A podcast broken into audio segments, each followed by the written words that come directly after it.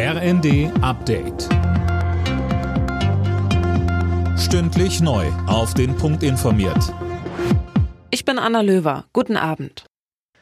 Nach der Festnahme der ehemaligen RAF-Terroristin Daniela Klette hat die Polizei einen weiteren Mann festgenommen. Er wurde in Berlin gefasst. Seine Identität ist aber noch unklar. Vom LKA Niedersachsen heißt es, bei dem Mann sei ein Ausweis gefunden worden, der möglicherweise gefälscht sein könnte.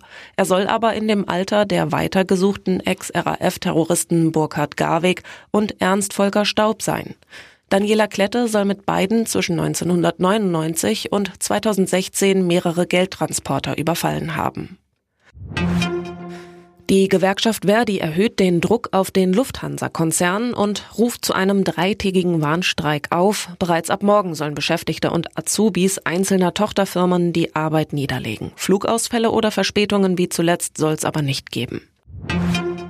Kanzler Scholz hat Überlegungen von Frankreichs Präsidenten Macron zu einem Einsatz von westlichen Soldaten in der Ukraine eine Absage erteilt. Mehr von Jana Klonikowski. Auch für die Zukunft gilt, dass es keine Bodentruppen, keine Soldaten auf ukrainischem Boden gibt, die von europäischen oder NATO-Staaten dorthin geschickt werden, sagte Scholz. Auch die NATO selbst erklärte, dass es keine Pläne für Kampftruppen in der Ukraine gebe.